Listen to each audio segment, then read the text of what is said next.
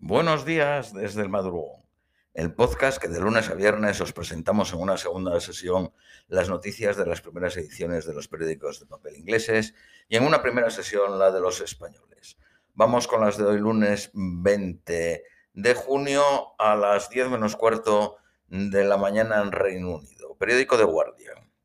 Enfado mientras los ministros rechazan unirse al último esfuerzo para detener la huelga de ferrocarril con millones de personas haciendo frente a una semana de cancelaciones de trenes y los líderes sindicales advirtiendo que las huelgas podrían extenderse. El secretario de Transportes insiste en que no es trabajo del gobierno negociar con los sindicatos sobre salario, condiciones, reducción de puestos y seguridad. Un antiguo ministro conservador del ferrocarril dice que el gobierno debe sentarse a la mesa con Network Rail, que es propiedad del gobierno o estatal, operadoras y sindicatos. Las huelgas empiezan mañana y luego eh, son el jueves y el sábado. Un 20% de los trenes funcionaron en las líneas principales y en las áreas urbanas.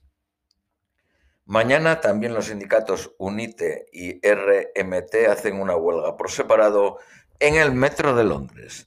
Trabajadores sociales, funcionarios, profesores y recogidas de basura podrían ser los que voten ir a la huelga los próximos meses. El líder del Partido Laborista, eh, Starmer, acusó al secretario de Transporte de querer que la huelga vaya adelante en orden de sembrar la división en vez de gastar el tiempo en la mesa de negociación. El secretario de Transporte dijo a la BBC que el RMT, el sindicato, estaban nostálgicos del poder de los sindicatos en los años 70, cuando solían ir y comían sándwich en Downing Street. No volveremos esos días, dijo. El Sunday Times informó de que había planes de cerrar las ventanillas de venta de tickets en septiembre para ahorrar 500 millones de libras. El conflicto Rusia-Ucrania podría durar años, advirtieron los líderes occidentales, y podría requerir apoyo militar a largo plazo. Mientras el nuevo jefe del Estado Mayor británico dijo que las tropas debían de prepararse para luchar en Europa otra vez.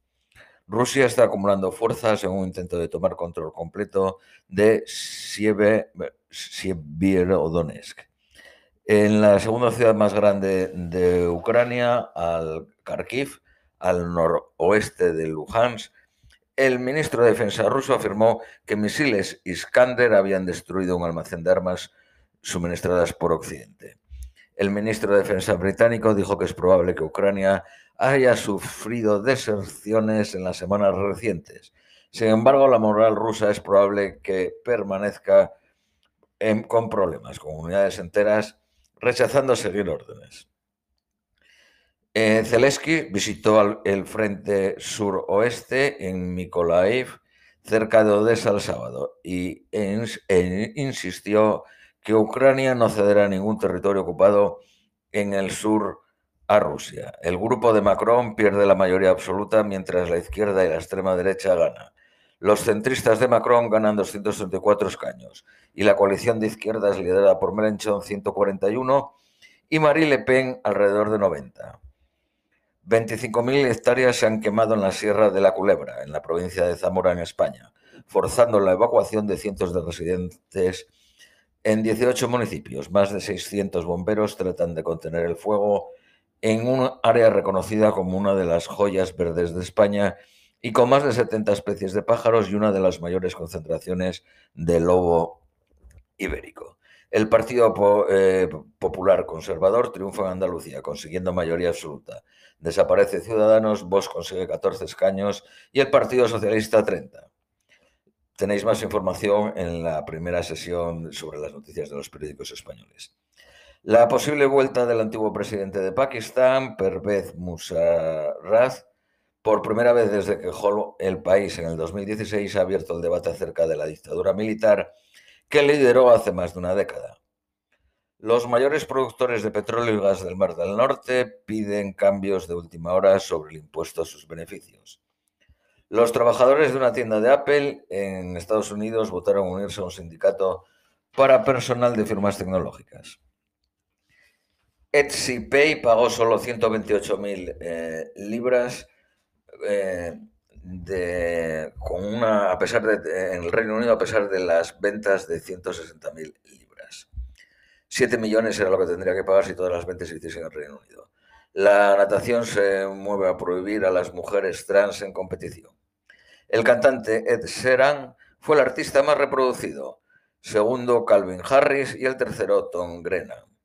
Las autoridades italianas han detenido a Paul Haggis, director, productor y guionista y ganador de un Oscar acusado de asaltar a una mujer. Periódico Daily Mail. Los sindicatos amenazan con huelgas de profesores, personal del National Health Service y servicio postal este verano. El Banco de Inglaterra podría forzar una recesión para acabar con la inflación. Periódico Daily Telegraph. Alemania reabre sus centrales de carbón. El mayor buque de cargo del mundo llega a Reino Unido, capaz de llevar casi 24.000 contenedores. Tres heridos al hospital después de una fuga química en el puerto de Cardiff. Los sindicatos del ferrocarril piden una subida de salario del 7%.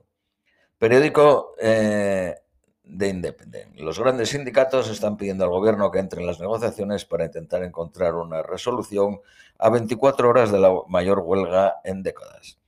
La violencia contra el personal de ambulancias en Inglaterra ha alcanzado su mayor récord 12.626 incidencias en los últimos 12 meses.